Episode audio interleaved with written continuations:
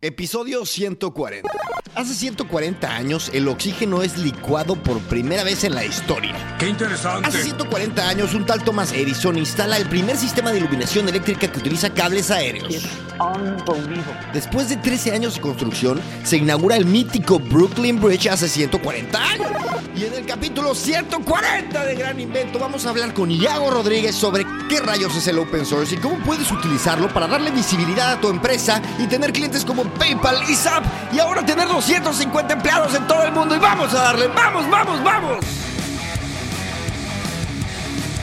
Bienvenido al episodio 140 de Gran Invento. El open source o código abierto es el código fuente cuyos derechos, que normalmente son exclusivos para quienes poseen los derechos de autor, son publicados bajo una licencia de código abierto y forman parte del dominio público.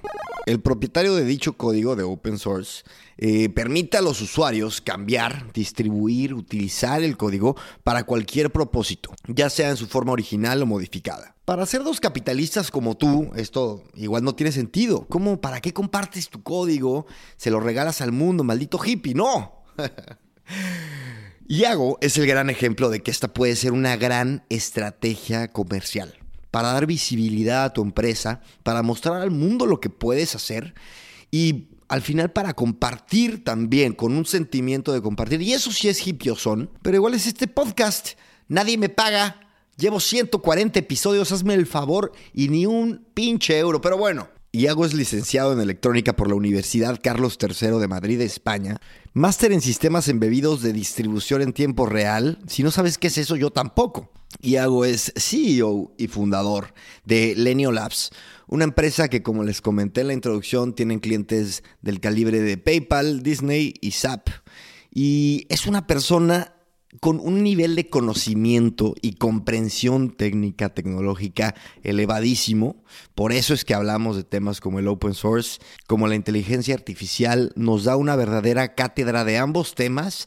Es una charla que francamente disfruté muchísimo y fuera de bromas, este podcast es para eso, para compartir ideas y para maravillarnos con lo que los invitados como Iago tienen para nosotros. Comparte este episodio, danos cinco estrellas en Spotify y ahora sí te dejo con Iago Rodríguez. Iago, antes que nada, cuéntame en qué estás ahora mismo. Eh, vale, eh, bueno, pues soy el fundador y uno de los fundadores y CEO del Lenio Labs. Lenio Labs somos una empresa de servicios que trabajamos eh, haciendo desarrollo a medida para empresas de Estados Unidos, esencialmente puestos clientes así con, con, más nombres serían Disney, PayPal, Intercontinental Exchange y otros tantos, como no tenemos muchos clientes, unos 12 clientes. Eh, llevo 10 años con la empresa, 5 eh, que nos ha ido más o menos bien o bastante bien, ahora somos unas 250 personas, trabajando desde Chile, Argentina eh, y España para Estados Unidos y nada, pues me dedico en el día a día a estar pendiente del equipo, estar pendiente que las cosas vayan bien con los clientes, en los proyectos, etcétera, etcétera, y a cuidarlos, que es lo que me toca a mí eh, principalmente. Entonces tu rol sería un poco más cercano a, eso, al cliente, fidelizarlo, ver que todo vaya bien. Sí, correcto. ¿Y cuántos eh, socios son? Somos tres socios eh, principales y otros eh, y otro socio, digamos, que es más minoritario, que está en España, de hecho, está en Madrid cerca tuya. Eh, uno está en Estados Unidos, el otro está en Argentina. Yo ahora mismo estoy en Santiago de Chile, pero viajo bastante entre Chile, Argentina, España y Estados Unidos. Y nada, em, llevamos como, como socios todos juntos seis años. ¿En qué momento eh, se puede tener una empresa así de global? ¿En qué momento? a ver, es una historia eh, que probablemente va a sonar más divertida lo que es, pero básicamente yo empecé la empresa en España, terminando el doctorado. Hice un doctorado en sistemas distribuidos de tiempo real. No llegué a completarlo porque, bueno, tuve un problema con mi... ¿Qué son los sistemas distribuidos? Sistemas distribuidos es cualquier sistema donde haya nodos independientes y necesiten trabajar conjuntamente entre ellos para llevar a cabo cualquier tarea. ¿vale? Comprendo. ok. Em, en principio casi todo a día de hoy es un sistema distribuido, pero es la, definición formal. Eh, y nos juntamos, eh, bueno, con todo lo que sabíamos de, por Fabio también venía un doctorado, nos juntamos y decidimos que íbamos a montar una empresa y que nos íbamos a hacer millonarios, eh, así porque sabíamos un montón de cosas y bueno, no fue ni remotamente así. Eh, al principio te acercabas a potenciales clientes, nadie te hacía caso, no tenías un track record, eh, no sabían quién eras, evidentemente, como es normal, no, no es un fallo de ellos, es un fallo nuestro. Y nada, pues en ese proceso eh, buscando clientes porque no nos iba bien en España, pues por empecé yéndome a Alemania. En Alemania estuve ocho meses y me di cuenta ¿Pero tal cual te fuiste a buscar clientes a Alemania? Perdón. Eh, a, los, a los ocho meses, diez meses de estar en España, me fui a Alemania a buscar clientes porque, bueno, en Alemania al final es el centro.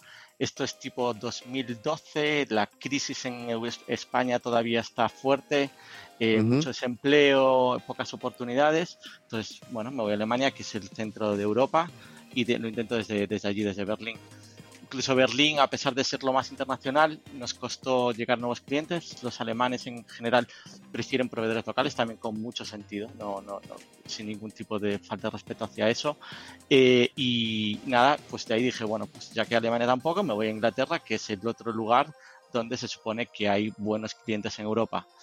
Eh, no me gustó mucho Londres, estuve poquito tiempo ahí, estuve dos, tres meses y luego por motivos diferentes volví a España un tiempo corto y me fui a Estados Unidos. Estuve viviendo en San Francisco durante ocho años prácticamente.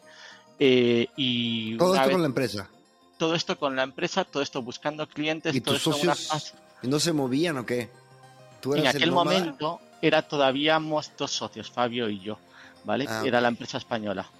Y de hecho en San Francisco conocí a Martín, que es mi otro socio, eh, y los dos viendo una Hacker House, que para darte de mm. contexto es un lugar donde tienes un cowork asociado a una residencia eh, y nada, pues había gente muy variada, entre ellos estaba Martín, mi socio, eh, argentino, intentando lo mismo que yo, intentando vender proyectos en Estados Unidos y teniendo poquito éxito, por decirlo de forma suave. Y como teníamos en aquel momento una empresa muy parecida, pues cinco o seis personas cada uno, eh, decidimos, y nos llevamos muy bien, decidimos hacernos fuertes juntos, nos unimos en una, única empresa que es Labs, en aquel momento se llamaba Jill Devers, nunca ha sido muy bueno con los nombres de empresa, y, y bueno, pues ahí empezaron a aparecer nuestros primeros clientes, mucho gracias a trabajar en open source, ya que como no teníamos muchos clientes, lo que hacíamos era intentar ponernos, hacernos visibles a través del open source. Eh, bueno, eso nos funcionó, empezamos a tener trabajo, pues primero con a ver, a ver, déjame te freno, déjame te freno. Entonces, dices, empezamos a hacernos visibles a través del open source. Ok, ¿cómo funciona eso? Imagínate que yo no, yo tengo ni idea, que por cierto es la verdad. Entonces, te digo, a ver, hacernos visibles en open source, ¿cómo es eso? O sea, es como subir un video a YouTube, hay un foro, hay foros, hay cómo es el ecosistema y quién está ahí. Vale, Uf, ¿cómo es? Pues mira, eh, como te decía, teníamos tiempo libre porque no había tantos clientes en aquel momento, con lo cual te dejaba. Entonces, claro, tú lo que estás buscando en ese momento es tener reputación. Eh, el, ecosistema open source funciona mucho por reputación. Entonces, es el lugar donde en principio está el código de máxima calidad. Eso es en principio, luego la realidad es más complicada que eso, ¿vale? Eh, y como quería, como somos un desastre comercialmente, yo soy un desarrollador venido a más o a menos, dependiendo de cómo quieras verlo, eh, pues ahí lo que hicimos fue eh, ¿por qué no hacemos algún tipo de herramienta, la ponemos open source, algo pequeñito, algo que podamos poner eh, disponible para todo el mundo y a través de eso intentar que nos lleguen clientes bien mostrando, y es una forma de mostrar nuestra capacidad y nuestro trabajo. Y eso fue lo que hicimos, hicimos un primer proyecto, le llamamos Layoutit, eh, este primer proyecto, de hecho, sobre todo fue Martín el, el, el gran iniciador, y lo que básicamente es un drag and drop, un website builder, un generador de websites eh, a través de drag and drop, que en aquel momento utilizaba la tecnología de Bootstrap, de Twitter, eh, porque era lo que más se utilizaba a nivel UI en toda la web. Wix. Eh, un parecido muy, muy parecido a Wix, exactamente. Pero, pero dime eso, ¿dónde llegas y lo posicionas? ¿Ahí, ¿Es foro, es blog, es qué es? Vale, ¿dónde lo posicionas? En aquel momento ya estaba GitHub eh, como la principal plataforma, el repositorio de código del mundo, eh, y lo que hicimos fue pues crear la plataforma eh, y lo primero que hicimos fue subirlo a GitHub, limpiarlo al máximo posible para que, para que estuviese bonito el código y que diese buena impresión, ¿vale? Eh, y una vez que lo tienes ahí subido, lo vas publicando en distintos ambientes, pues en aquel momento, pues Hacker News era sin duda un lugar donde lo podías publicar. El de Product Hunt, a la persona, a uno de los founders de Product Hunt, justo lo acaba de conocer la Hacker House y lo pusimos en Product Hunt. Eh, ¿Qué más? Lo pusimos después en distintas redes. Eh, sobre todo, eh, pues, eh, como se dice, en Twitter, todo este tipo de plataformas, y para darnos a conocer. Era una, una forma de mostrar que éramos buenos desarrolladores y que podían confiar en nosotros. Claro, y entonces tú pones al servicio de la comunidad un código que tiene esta utilidad para construir webs no code.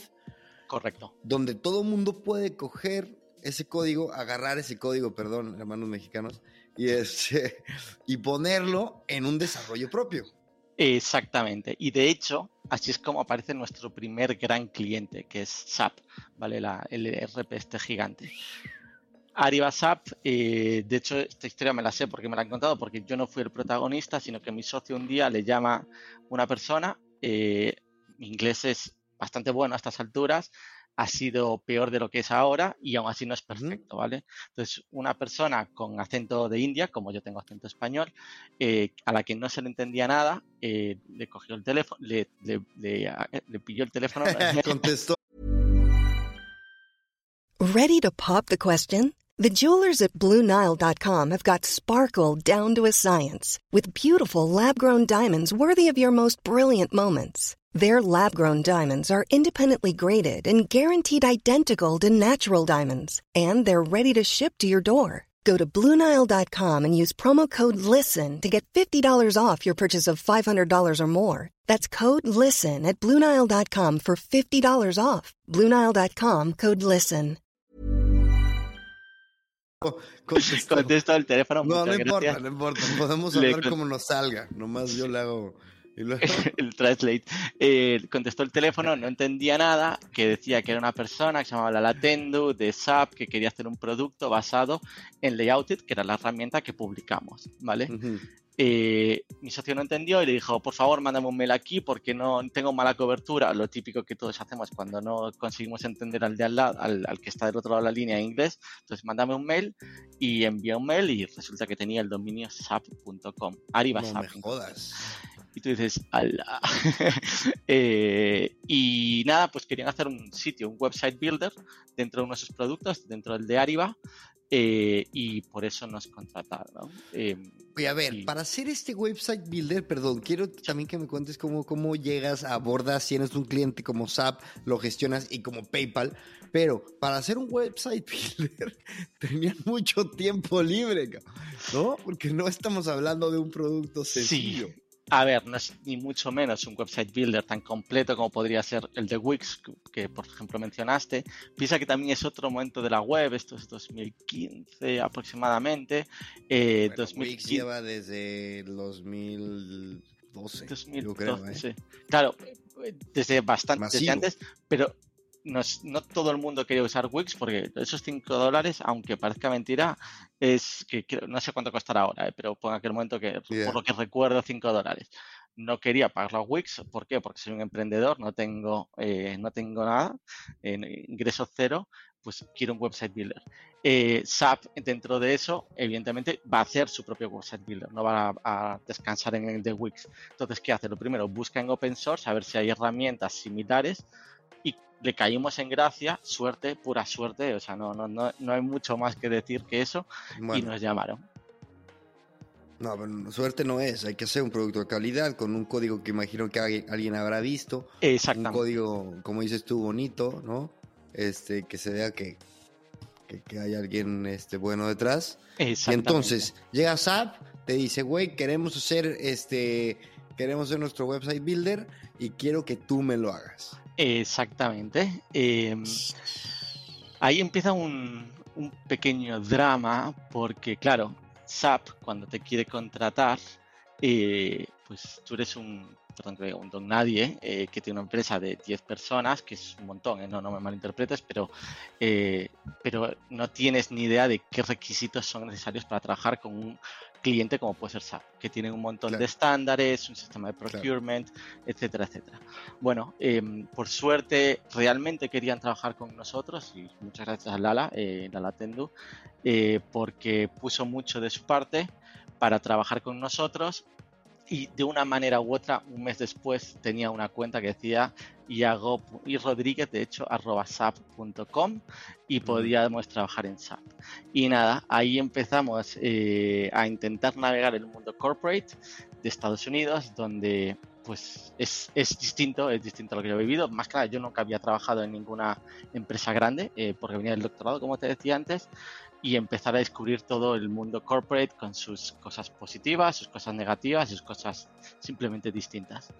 Eh, fue bastante bien el proyecto, de hecho de ese proyecto salió otro que era un, agregador de APIs y lo bueno que tiene Estados Unidos es que la gente se mueve mucho entre empresas. Y el jefe de la Latendu, eh, en aquel momento Anirudh, Anirudh Chawan, eh, se movió de una empresa de, SAP se movió a una empresa que está también en Bay Area, que es, eh, en aquel momento se llamaba Ellie y ahora mismo se llama Intercontinental Exchange Mortgage Technologies, ¿vale?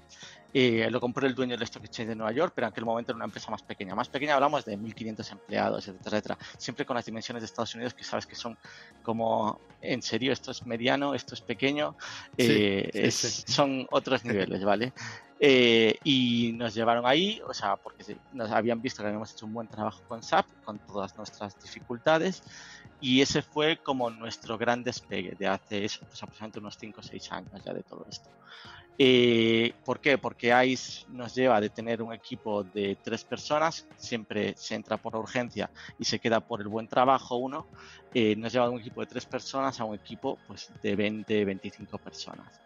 Eh, si tienes 25 personas, más 10 en otros proyectos, más empiezas a tener SAP en tu portafolio, más, más el email, de repente empiezas a tener un, algo que mostrar. Empiezas no a ser alguien, porque el mundo es mucho más grande que todo eso, pero al menos puedo demostrar en cualquier conversación que sé hacer mi trabajo, ¿vale? Y de ahí, bueno, pues vamos teniendo suerte em, y la verdad, pues nos llegó PayPal a través de un amigo, Em, PayPal es otro de los grandes clientes. Eh, si, si, si Intercontinental Exchange, que son 1500, era un monstruo y SAP era un monstruo, PayPal era un monstruo, pero ya por 10, ¿vale? Una empresa gigante. Eh, y la verdad que entramos para hacer visualización de datos, que es nuestro, uno de nuestros expertise. Lo bueno que tiene, y el motivo es, lo bueno que tiene visualización de datos es que es muy visual, llama mucho la atención, entonces eh, enseguida alguien se puede entre comillas, impresionar sobre el trabajo. ¿Por qué? Porque todo se mueve, interactivo, etcétera, etcétera. Y además requiere como bastante detalle eh, a nivel de código, porque si no es lento, es clumsy, eh, no, no, funciona bien.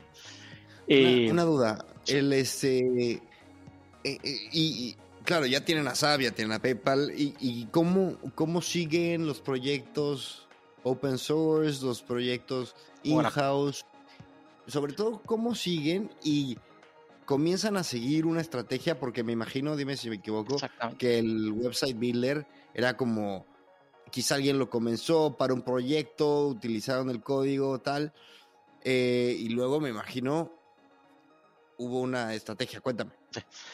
A ver, eso es lo que llamamos la fase de escalamiento. Eh, somos una empresa de 250 personas, no de 25.000, con lo cual escalamiento es, es, es, quizás demasiada palabra, pero ahí es donde nosotros pasamos de ser desarrolladores a empezar a ser managers. Cuando eres una empresa de 40 personas, tu trabajo ya no es tanto desarrollar, sino coordinar, hacer que las cosas funcionen.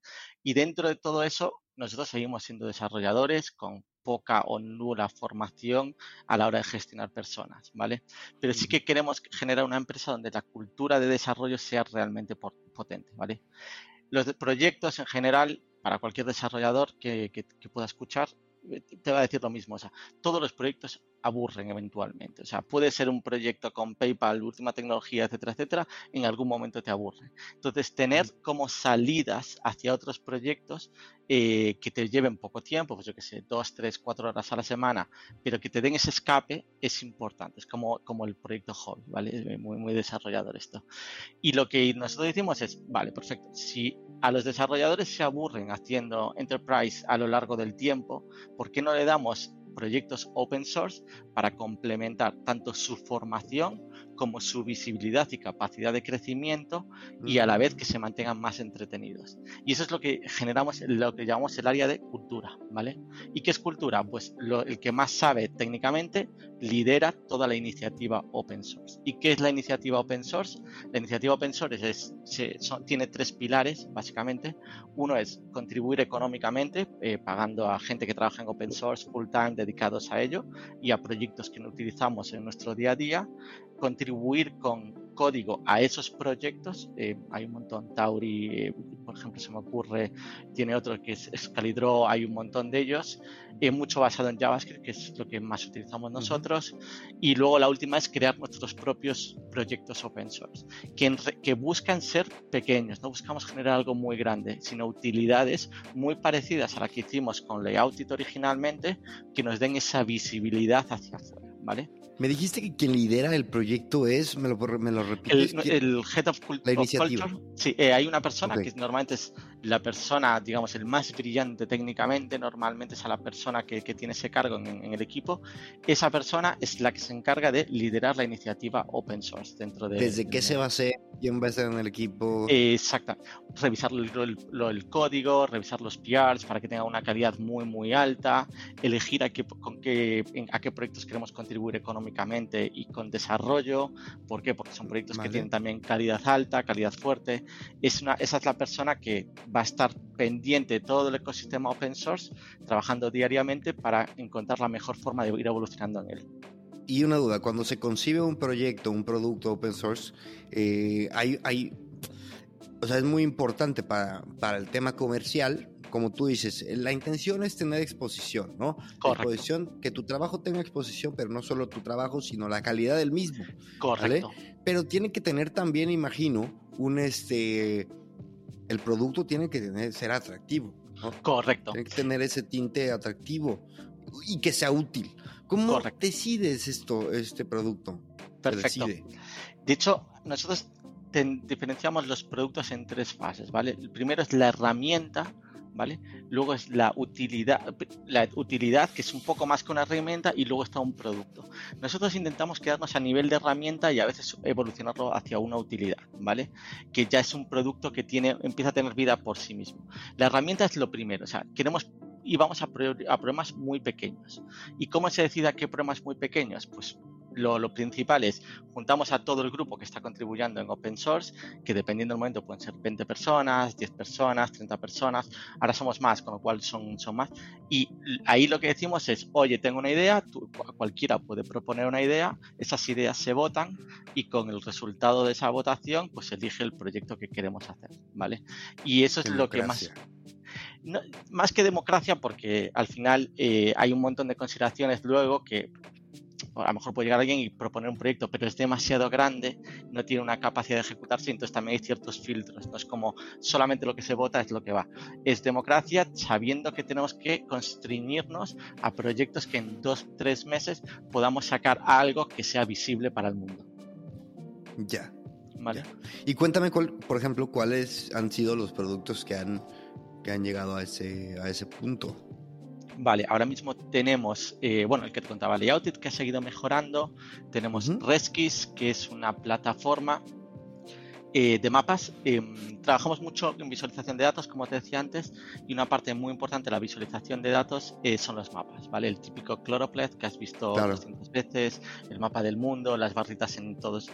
Pues entonces, como trabajamos mucho con mapas, una de nuestras grandes dificultades era encontrar mapas, ¿vale? Y en, dentro de esa dificultad de encontrar mapas dijimos, bueno, ¿y por qué no hacemos una, un, buscador, un pequeño buscador de mapas, ¿vale? Entonces, un sitio donde yo puedo decir, dame el mapa de todos los counties de Estados Unidos y me lo pueda bajar fácil y utilizarlo para una visualización de datos. ¡Qué maravilla! Eso es Reskis, por ejemplo. ¿Cómo eh, es? ¿Cómo es? Bueno, ahora me, después ahora te, lo, luego te paso todos los links. Todos sí. los links, por favor, en las descripciones. Bueno, y luego, perdón. Perfecto. Eh, luego, por ejemplo, ahora tenemos otro que es un Design System em, startup, por decirlo de alguna manera. Un design system, para el que no lo sepa, es en el pasado tú tenías tu libro de estilos, ¿vale? Como empresa. O sea, tú eras, yo que sé, Coca-Cola, tenías tu Style Guide, donde básicamente definías mi color es el rojo, no sé qué, no sé cuánto, no sé cuánto. Tipografía, margen. Exactamente. Como eso como ahora la mayor parte del mundo ya es tecnológico, eso se transforma en el design system. ¿Qué es el design system?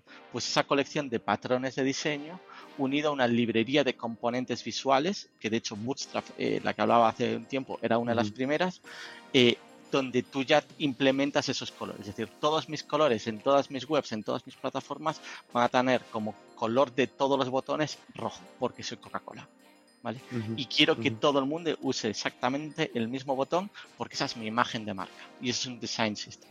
Entonces, hay uno que es el principal, que es Material UI hoy en día. El, anteriormente hubo Bootstrap y hay otros muchos. Está Andy, hay, hay una colección gigante de ellos. Incluso muchas comunidades open source la están sacando los suyos propios.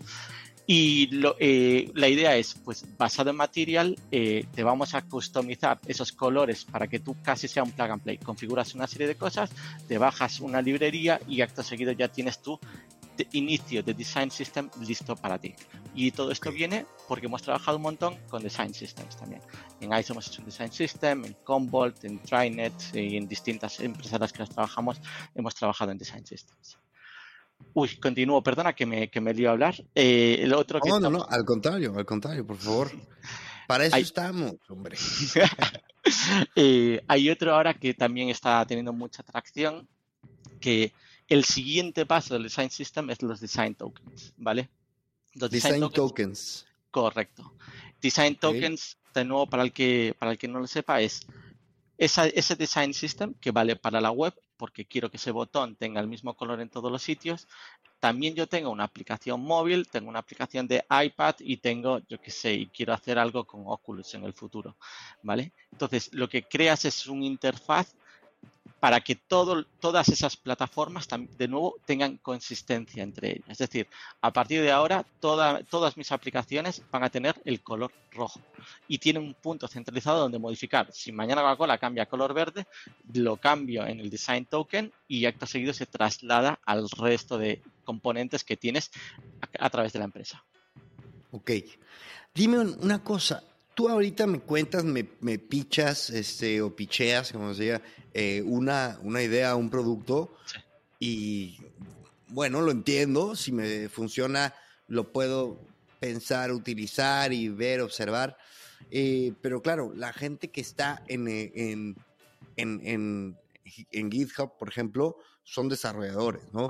Llegan, ven tu propuesta, me imagino una, una descripción, el código y luego ellos tienen que ponerse a ver, uno, si encaja con un producto que tienen, o dos, si ellos a raíz de tu código se ponen a construir algo Correcto, que sea comercializable, imagino. O bueno, ya la gente que te contacta para contratarte y tal. ¿no? Exactamente. Que, ¿cuál, a ver, ¿cuál es este? ¿Cuál es lo más común? Uno, y, y me gustaría también que me des ejemplos de algún, sí, de alguno de alguno que haya adoptado tu código a raíz de un producto existente y otro que lo utilice para iniciar un producto propio. Perfecto. Pues mira, te lo pongo justo un ejemplo que tuve esta semana donde recibimos un mail de una persona. Em, la herramienta más común de desarrollo a día de hoy es Visual Studio Code, ¿vale? Eh, que es una plataforma, de, un IDE de, de desarrollo. Eh, Layoutit, el, el, que empezamos hablando al principio de, esta conversación, eh, todavía sigue live y una de las propuestas que nos pidieron es, oye, me gustaría que hubiese un plugin de Visual Studio Code para que yo desarrollador pueda mediante ese drag and drop construir interfaces gracias a Layout. Y eso nos llegó justo esta semana. Y esa persona, como nosotros dijimos, ahora mismo no podemos porque no tenemos los recursos para hacerlo, está trabajando activamente en hacer ese port de, la web a, Visual Studio Code eh, y lo está haciendo en su propio proyecto personal, sin que nosotros intervengamos en nada. Y ojalá le vaya estupendo y todo el soporte que podamos darle pues va a ser bienvenido porque la idea es que cuanto más visible él, más visible somos nosotros. Vivimos en la cultura de la colaboración. ¿Cómo te da esa visibilidad? Perdón. La cultura de la colaboración, o sea, esa persona cuando necesite a alguien, necesite ah, profundizar en layout, probablemente el primero que va a llamar es a nosotros porque le hemos estado ayudando. Eh, hay que ser, yo digo, yo soy egoísta generoso. ¿Por qué? Porque si yo hago algo por ti, probablemente el día que tú necesites algo que yo te pueda ayudar, me lo vas a pedir a mí. Y así y viceversa. Se va generando esa cadena de, valor alrededor de uno. Totalmente de acuerdo. De hecho, este podcast se basa también en algo similar. O sea, es como, eh, vamos, el valor eh, lo, comprendo, pero ¿cómo? Pero todo lo que te refieres, la visibilidad que te da el él, sería más bien recomendación, boca en boca, no hay nada como que un watermark ahí. No, no, no, ni, mucho menos. es simplemente, eh, y él, si luego quiere hacerlo a su manera y desacoplarse completamente de nosotros, es completamente legítimo, está bien, no hay ningún problema. Pero eh, si lo pones a un nivel muy básico, o sea, yo si tengo que hacer unas... Viene ahora, en vez de SAP, viene, yo que sé, cualquier gran empresa a esta, a, este, a esta persona y le dice, oye, mira, me encantó lo que hiciste para Visual Studio Code, viene Microsoft, que es el dueño del, Visual Studio Code. Oye, me encantó lo que hiciste este plugin, quiero incorporarlo a mi producto, pero necesita esta colección de features. Y él dice, no llego ni de broma, pues a quién va a recurrir? Ah, probablemente a nosotros. O a lo mejor prefiero hacerlo por su cuenta de nuevo y está todo bien. Pero al final, que tú vayas dando, que tú seas parte de esa cadena de valor, siempre te hace parte de las soluciones que ofrezca esa cadena de valor. El mundo tecnológico y sobre todo el, el, emprendimiento tecnológico es mucho de esa mentalidad. Es como, eh, güey, mira, tengo esta idea, tengo este amigo, tengo muchísimo de colaboración. Y la gente que no es el mundo no lo entiende. Y me pasa mucho cuando, cuando la gente me cuenta ideas de que, uy, tengo una idea para una aplicación buenísima, pero no te puedo contar porque si me la robas. Error, error, error gigante. Hay que contarlo todo. Eh, todo el mundo está muy ocupado como para estar robando ideas de absolutamente nadie. Eh, aquí cuántos... Eh, yo lo digo, lo, expreso normalmente en una frase. Si uno más uno da tres, todo el mundo quiere ser parte de ese uno. Y si uno más uno da 1,5, nadie quiere ser parte de ese uno. Entonces, compártelo, cuéntalo, muéstralo. al final, lo importante es esa idea. Si no hay un montón de empuje, ejecución, horas, noches, días de trabajo, no va a llegar a ningún sitio. Entonces lo que tienes que traer es cuanta más gente alrededor tuya mejor que empuje.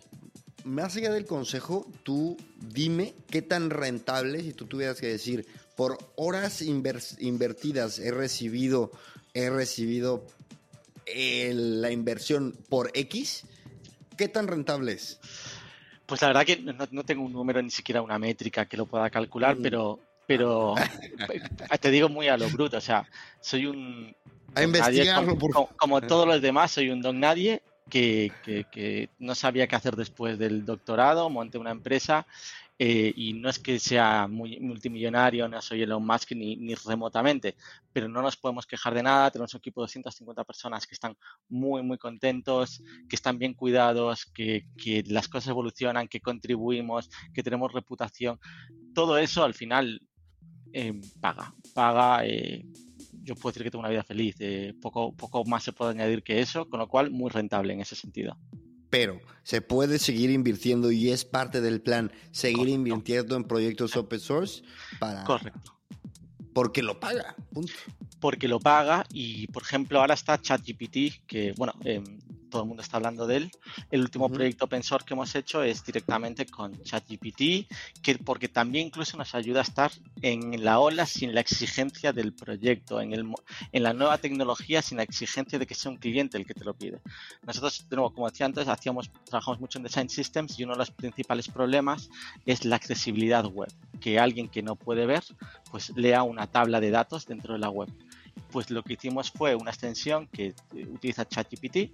Lo que hace es, eh, cuando hay una, una, es un plugin de Chrome, que cuando hay una tabla en una web, recopila la data se la envía a un servidor eh, de forma completamente anónima, el servidor entiende lo que está pasando y te devuelve una explicación de lo que hay en esa tabla. Que eso, bueno, pues es un producto que también que está open source ahora mismo, que es en nuestro último proyecto open source y que no solamente es bonito por el hecho de que estás investigando algo nuevo, estás usando algo nuevo, sino que además tiene el potencial de ayudar a gente que tiene menos opciones, que es alguien que a lo mejor pues tiene dificultades de visión. Y por ejemplo, ChatGPT es un, es un producto open source, ¿lo es? No, ChatGPT no es un producto open source, es un API. A día de hoy está en beta, está todavía un poco por ver qué es lo que va a ser. Eh, pero bueno, muy probablemente termine siendo una empresa, una compañía grande americana, por lo que estamos viendo. Eh, pero como ChatGPT, al final la base son los Generative Models y Generative Models está saliendo ahora para prácticamente todo. Va a haber la versión open source de ChatGPT eh, muy en breve. O sea, de hecho, creo que ayer incluso estaba leyendo que ya había una posible opción de tener eso, de, tener una tu propia versión de ChatGPT open source. Google acaba de sacar también su propia versión. Al final, todos vamos a sumarnos a esa ola y una de las olas fundamentales dentro de todos AI de Generative Models va a ser la versión open source que no sabemos a lo mejor aún cómo se llama o no hay un ganador incluso dentro de esa competencia, pero que el día de mañana yo esa, ese, a esas tablas lo envío a mi, a mi servidor open source y alguien puede estar constantemente mejorando esa información, esa calidad de respuesta y dando más valor al usuario. Al final lo que nos conviene a todos como usuarios, empresas, es estar compartiendo abiertamente esta innovación, ¿no? Es como la forma más rápida también de, de, sumar y luego, entiendo, saldrás ganón, de alguna forma, ¿o no? A hombros de gigantes es la, expresión típica. Eh, ¿Cómo? A hombres de gigantes, la, vamos a hombres de gigantes, la expresión típica, que se utiliza también en ciencia. Eh, tú construyes sobre lo que otros han construido y de esa manera el progreso es mucho más rápido. ¿Por qué? Porque lo vas haciendo exponencial. Siempre hay un compound interest que vas haciendo que el crecimiento sea exponencial, con sus cosas buenas y sus cosas malas, porque en ese crecimiento hay veces que, y te cuento una anécdota, Hace dos años hubo un bug muy importante porque había un, hubo un problema muy importante de seguridad en muchas empresas, Google, Facebook, eh, no sé, cualquiera que te imagines de las grandes, Netflix, Amazon. No, no, quiero decir, o sea, no, no, sé exactamente cuáles eran, pero en general en todo el mundo pasó. Que se llama Heartbleed porque hay una librería que es SL, que es open source, que bueno, eh, la llevaban dos personas, dos personas, uno creo que era de Estados Unidos, el otro creo de Europa del Este, eh, y estas dos personas, por lo que sea, dejaron un bug que fue descubierto y que servía para explotar cualquier servidor web del mundo, porque SSL es como la base de seguridad de encriptación de cualquier web del mundo. Pues de repente, el hecho de no cuidar el open source lo que hizo es que todo el mundo, y literalmente todo el mundo, tuviese un problema de seguridad de máxima, de máxima alerta, de máximo riesgo. ¿Y cómo se solucionó? Pues eh, ahí hubo un montón de cosas. El, el, bug lo solucionaron con un parche donde alguien parcheó esa librería open source y todo el mundo a parchear absolutamente. Eso fue así como año y medio, ¿no? Año y medio, dos, más o menos. no recuerdo exactamente la fecha, estoy hablando de memoria. Eh, y puede que algún detalle, los que estoy diciendo, no es exactamente eh, accurate, alguno de ellos, pero básicamente se arregló el problema, se parchearon todos los servidores del mundo para tener esa nueva versión. Y ahí hubo un debate muy interesante que es eh, cuánto, porque nosotros contribuimos y nosotros contribuimos un poquito open source. La gran pregunta es cuánto debe contribuir Microsoft porque utiliza un montón de open source, Microsoft, Google, Alibaba, eh, Facebook, Twitter, LinkedIn. ¿Cuánto, ¿Cuánto deben contribuir todos esos actores que también se nutren del open source? Ojo, como nos nutrimos nosotros. Eh, no, nosotros estamos en ese mismo caballo igual que ellos. Lo que pasa es que ellos tienen una dimensión evidentemente distinta. ¿Y, cuál es el debate? ¿Cuáles son las tendencias? ¿Cuál es la discusión? El debate es que sí, que se crearon distintos organismos eh, a través de los cuales se invierte. Se crearon incluso plataformas. GitHub tiene Tienes Open Collective, que es básicamente una herramienta para hacer donaciones a los mantenedores de open source. GitHub tiene otra herramienta embebida, que no recuerdo ahora mismo su nombre, pero también que puedas contribuir a los, a los que mantienen open source. Y también incluso programas empresariales donde eh, la empresa puede de nuevo tanto donar dinero, eh, tu salario, todos necesitamos comer, todos necesitamos vestir a nuestros hijos, etcétera, etcétera, eh, como con, equipo, eh, tienes, tanto con equipo como con desarrollo económico, tienes que hacer que, el open source se mantenga vivo, activo y que alimente un montón de librerías que luego se utilizan por todas las empresas del mundo. Ya, ya, ya. Vale. Ok. Eh, bueno, dime una cosa, tenemos el open source y tenemos otras formas de compartir producto X. Te conté, te conté que tengo un amigo que hizo un API para para consultar razas de perros, ¿no? Y que entonces tú puedes con esa API meter este French... Eh, Bulldog, ya. No sé, Bulldog, sí, se me borraron todas de repente, güey. Este, Bulldog. Y entonces, estatura, años de vida, ta, ta, ta, ta, ta. Bueno, y mi amigo lo puso en una plataforma donde son bien recibidas donaciones, ¿no? De hecho, estaba con él cuando le cayó una, una donación. Estaba Qué bonito. Entonces, cuéntanos también, hay otras, cuéntanos de estas otras formas de colaboración, ¿cuál también recomendarías a distintos eh, perfiles de desarrolladores? Sí, Vale, libre, eh, esa es una, API abierta, no tiene por qué ser open source. No, no conozco el caso de tu amigo al detalle, con lo cual no sé si sería open source o simplemente es una API abierta, gratuita, para que cualquiera use. Pero bueno, si eh, dando por hecho que es open source, lo primero que está haciendo tu amigo es demostrar que tiene unas competencias tecnológicas altas, ¿vale? Habría que ver luego el código, etcétera, etcétera, pero no, dando por hecho que ese código es bueno, tiene unas competencias altas y está maximizando pues su exposición y su crecimiento. Para mí eso es realmente importante. Yo siempre digo que el equipo que está con nosotros, lo que tenemos que hacer es hacer que crezcan. Partes importantes ahí, Luego, qué licencia decide ponerle, hay que, tiene que ver si eres open source. Hay muchos tipos de licencias, licencias que te permiten comercializar, cambiar el código, distribuir, etcétera, etcétera. Hay un gritón de licencias que no me las sé todos, pero bueno, ahora mismo las más comunes son Apache y MIT y, las, y GPL, porque al final todo lo que viene de open source se alimenta de base de lo que nació con Linux, con Unix, eh, con Linux Torvalds, que es como el paradigma de, digamos, de lo que es el open source y de la contribución libre y abierta. ¿Cuáles son las eh, diferencias de estas licencias que me comentaste, las principales? Las principales es cuánto se permite a todo el mundo, eh, a cualquiera que acceda a ese código, modificarlo, distribuirlo y hacerlo comercialmente o no hacerlo comercialmente. Hay algunas licencias que te dicen, oye, con este código puedes hacer lo que te dé la, real gana. La real gana es montar tu empresa simplemente copiando y pegando este código o este código para temas comerciales, si vas a venderlo, tienes que decir que esto es autoría de la persona que de, mí, que soy la persona que lo desarrolló. ¿vale? Es como cuando agarras una, canción de Creative Commons, que unas tienen, tienen este, el, el, con unas tienes el derecho de ponerla en tu en tu pieza de, de, lo, de video o lo que sea, y tú puedes comercializar ese video, les da igual, y en otras tienes que poner los créditos sí o sí, y en otras tienes que no puedes es, no, es como, es exactamente eso y tiene sus propios nombres, GPL, Apache y MIT, distintas, distintas licencias. Y, para, y es un sistema que funciona a medias porque, bueno, siempre, siempre puede haber alguien que no respete la licencia que tú como autor has decidido, pero bueno, funciona razonablemente bien en un mundo donde al final todos nos estamos nutriendo constantemente del trabajo de otros y como os decía antes, eso al final hace que pues una empresita eh, como la nuestra, que es pequeña, eh, pueda contribuir eh, a hacer desarrollos pues a PayPal, a Disney, a, ese tipo de clientes y eso es porque en realidad conocemos esas librerías open source, conocemos cómo trabajar encima de ellas y podemos darle soporte, apoyo y crecimiento a, empresas que son infinitamente más grandes que nosotras y, que son mucho más conocidas que nosotras. Y por ejemplo, a ti te sirven para comercializar. Eh, pero a un, este, a un programador que está buscando cabida, por ejemplo, en una empresa como la tuya, este, ¿cómo, cómo suele ser la forma en que ellos eh, buscan esa exposición? ¿Es similar?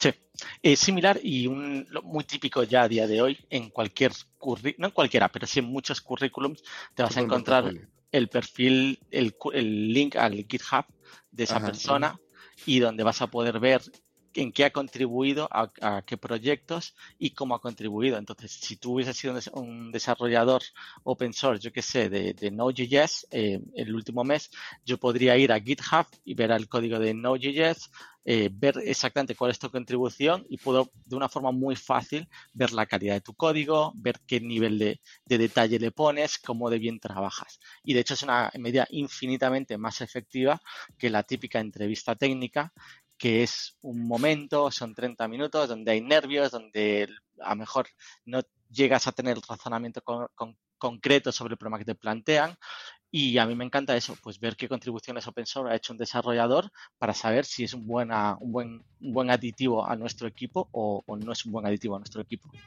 Vale, pero la llegada tal cual, la toma de contacto sigue siendo por un, por un currículum, por una, una vacante que pones. Sí, ojo, eh, luego hay gente que ha contribuido muchísimo a open source y, hay auténticas estrellas dentro del mundo open source.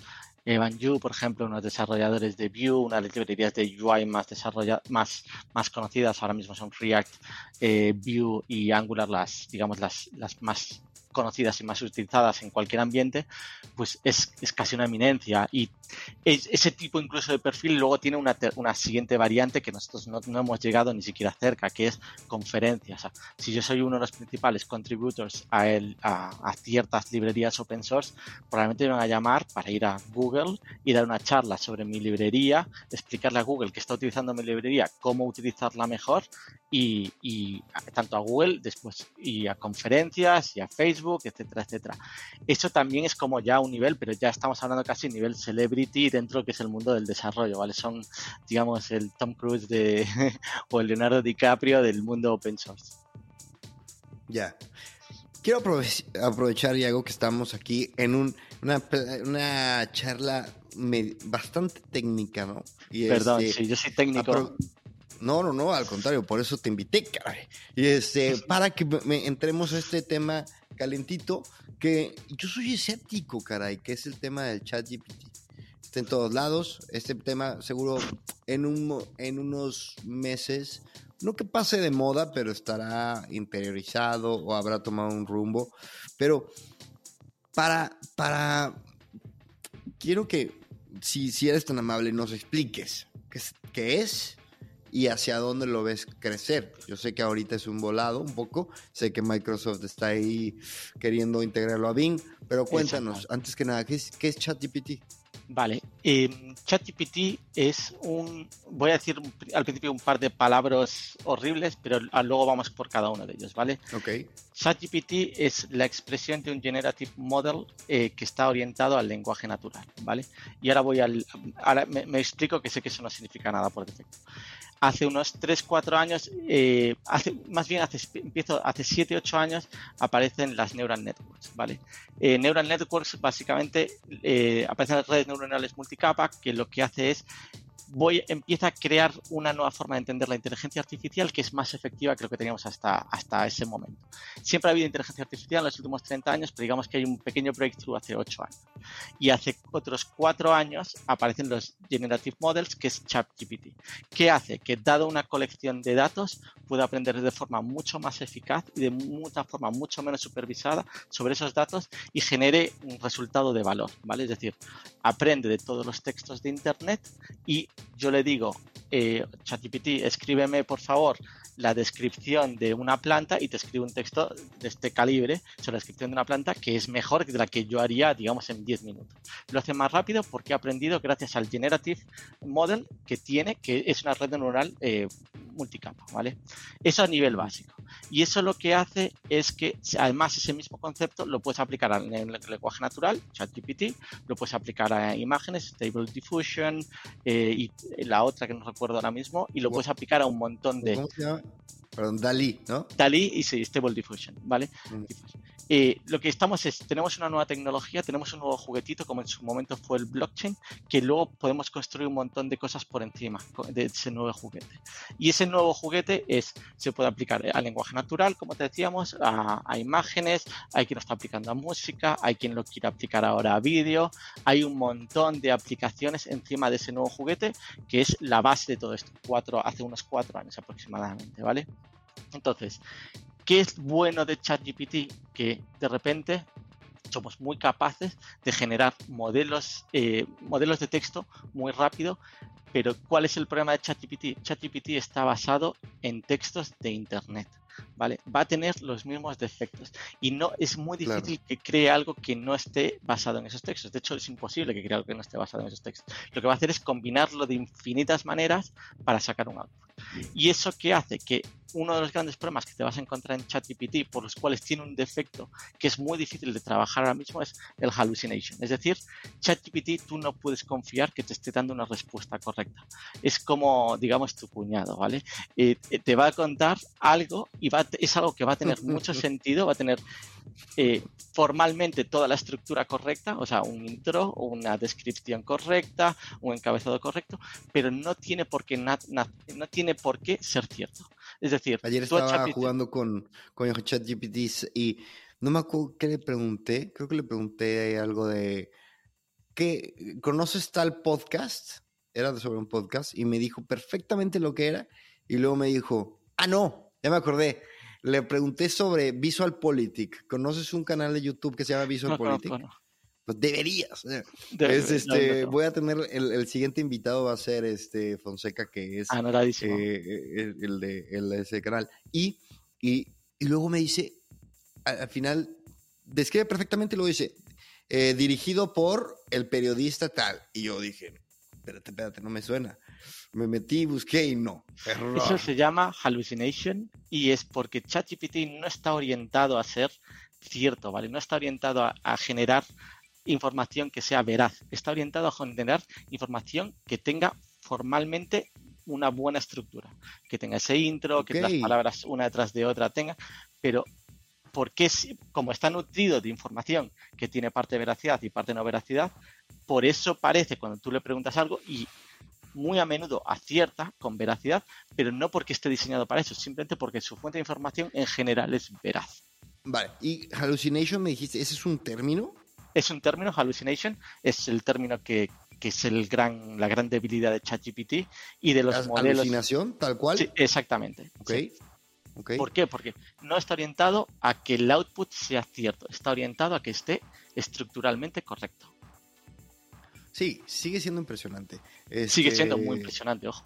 Como tú dices, y yo lo he utilizado y lo utilizo, y ahora lo estamos utilizando para el producto de las tablas, que es open source, como te decía. ¿Cómo lo utilizas?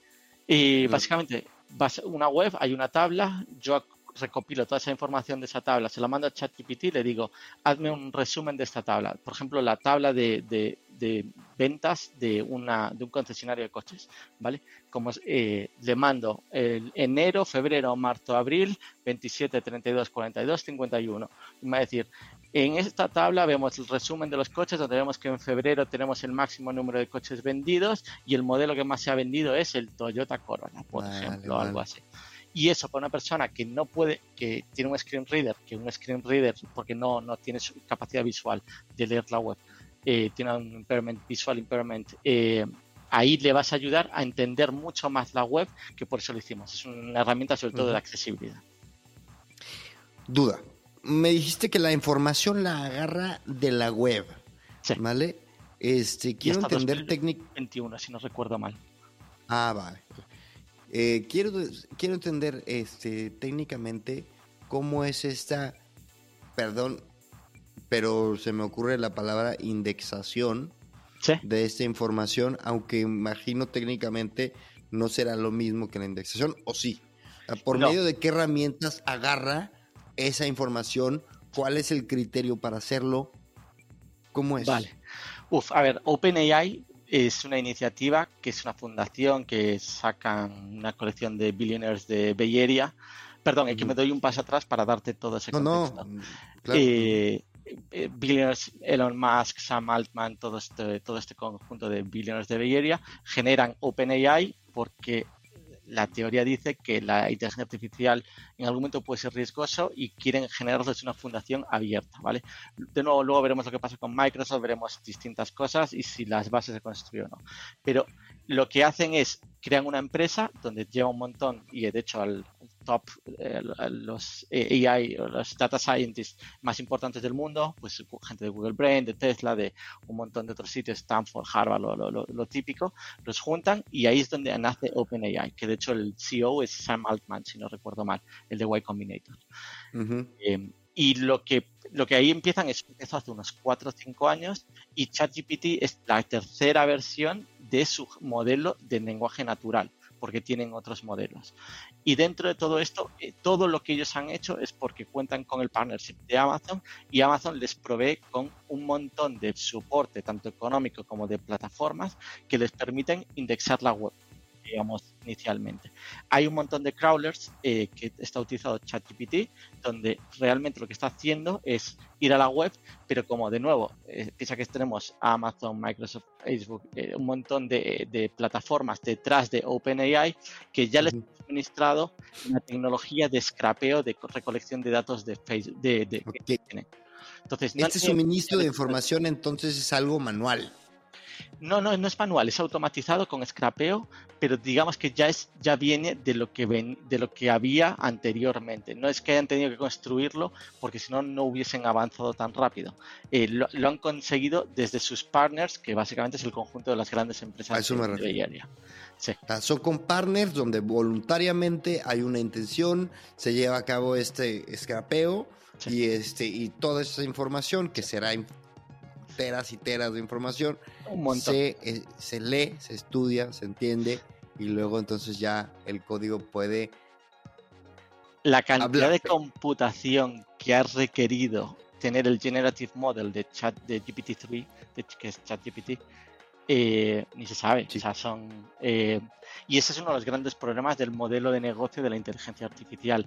Muy pocos pueden acceder al modelo de inteligencia artificial porque no es como la web que tú puedes hacer como empezamos nosotros, eh, entre comillas, dos amigos haciendo cosas. No, para poder tener un modelo de negocio basado en inteligencia artificial, para poder entrenar a esa inteligencia artificial, vas a necesitar cientos de miles de dólares seguro, millones de dólares probablemente. Y ahí eh, es donde está, donde en el tema de la indexación, regreso, que ahí es donde está, digamos, la carencia de un modelo escalable de lectura de información. Es todo, ¿eh? Es indexación, es el entrenamiento del modelo, es la computación que requieras para procesar esa cantidad de información, es todo. O sea, todo en inteligencia artificial es caro. La calidad de los datos, el análisis de los datos, el almacenamiento de esos datos, la estructuración, todo es caro en eso y, uno de los grandes problemas que se enfrenta, digamos, la AI es que va a estar dominado por muy pocas empresas porque son las que tienen la capacidad de tener todo el conocimiento, los datos y la infraestructura. Pero lo que me refiero es, tú no puedes echar un robot como el que lee las páginas de Google. Sí a, chupar información para tu inteligencia artificial?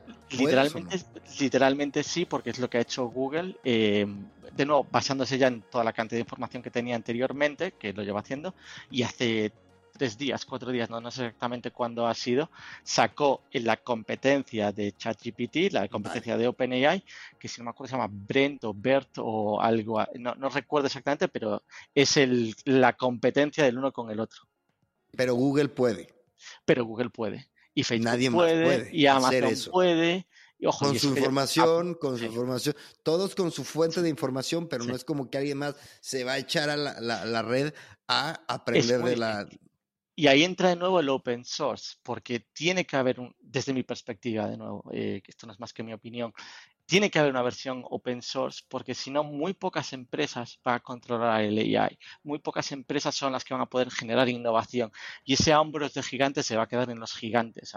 No hay nadie que pueda competir en AI con Google, con Facebook, con Amazon, con los grandes. De nuevo, no, es que haya ninguno intrínsecamente bueno ni malo, simplemente es que tienen unas capacidades que no va a tener el, el entrepreneur, no va a tener el, la startup y con eso ahí bloqueas mucho toda la innovación porque al final un desarrollo corporativo, y en eso sí que tengo experiencia, es mucho más formal, mucho más procedural, mucho menos innovador, mucho más acotado. Pero algo sí, con una con un invento, ¿no? Como el eh, como ChatGPT da un poco de vértigo, ¿no? Eh, sí. sobre todo a, mucha gente eh, le da más vértigo, quizás porque desconocemos estas estos impedimentos técnicos que hay para poder hacer de este producto un producto comercializable, que evolucione, este, o que, se adapte más fácil, eh, eh, o, que, o perfeccionable. Este, y al, decir, da miedo esto, lo, que se me viene a la mente es, bueno, ¿qué es mejor? ¿Que lo tengan pocos o que lo tengan todos? es una gran pregunta. o que sea privado. Es una gran pregunta y de hecho que OpenAI iniciase como una fundación es una respuesta exactamente a la pregunta que estás haciendo. O sea, eh, la inteligencia artificial es bueno que sean unos pocos los que lo controlen o muchos. La idea inicial era que fuesen muchos. Todo lo que iban a hacer iba a ser open source. No sé cómo quedará finalmente, ¿vale? Todo lo que iban a hacer iba a ser de público y para que todo el mundo lo usase. ¿Y por qué? Porque si alguien quiere hacer el mal a través de la inteligencia artificial, pues puede ser un problema para todos nosotros. Ahora mismo ChatGPT eh, es, eh, no, es especialmente listo, pero hay cinco versiones, dentro de cinco, 10, 15 versiones, no sé cuántas van a ser. A lo mejor ya deja de tener hallucination, a lo mejor deja de ser básicamente tonto, que de tonto ahora mismo no tiene un pelo, esa es otra historia además. Eh, y a ver qué viene ahí. Entonces, si alguien intencional o no intencionalmente lo hace, lo utiliza para algo malo, ya de nuevo, intencional o intencionalmente. El problema te lo puede crear a ti y a mí.